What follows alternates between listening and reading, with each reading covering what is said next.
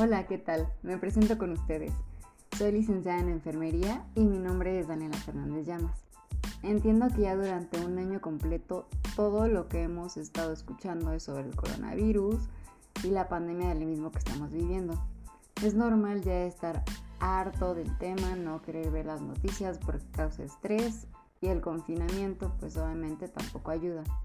El día de hoy quería compartirles un tema muy interesante que muchos de ustedes conocen, ya sea que ustedes lo padezcan, algún familiar, amigo cercano o simplemente hayan escuchado sobre casos como el EPOC.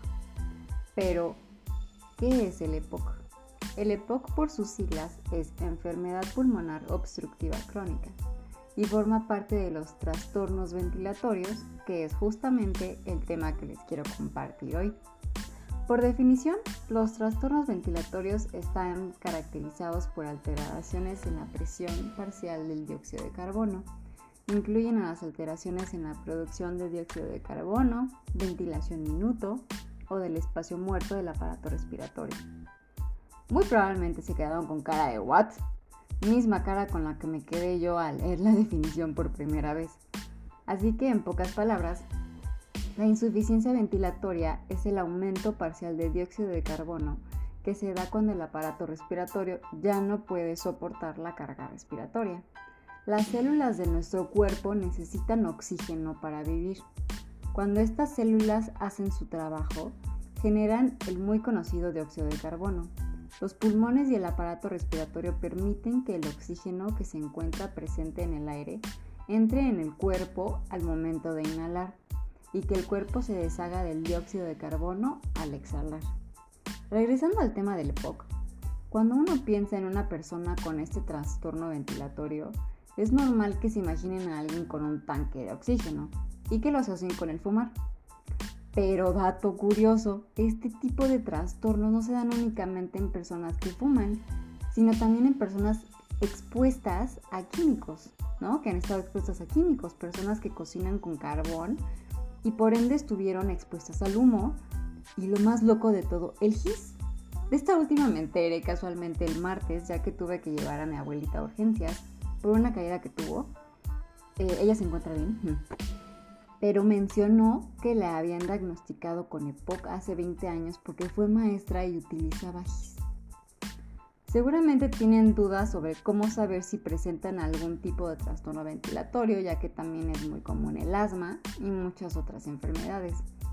Los síntomas principales son la dificultad para respirar, el aumento de la respiración, ya que cuando se te dificulta respirar uno intenta inhalar más y muchas veces se presenta confusión, ya que pues el cerebro no está recibiendo el oxígeno necesario. Obviamente existen muchas otras enfermedades donde se presentan estos síntomas, así que lo mejor es acudir con tu médico de confianza para que pueda valorarte.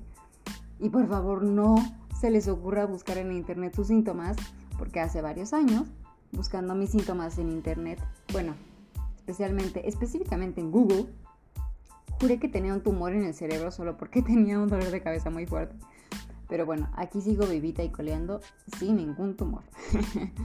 Pero bueno, mis colegas y yo como profesionales de enfermería, ante estos trastornos ventilatorios, utilizamos unos libros llamados taxonomías, los cuales nos ayudan a sacar un diagnóstico, preparar los objetivos que queremos implementar en nuestros pacientes y finalmente ponerlos en acción mediante las intervenciones apropiadas y sus actividades. Todo esto para que pues, nuestros pacientes se recuperen, ¿no?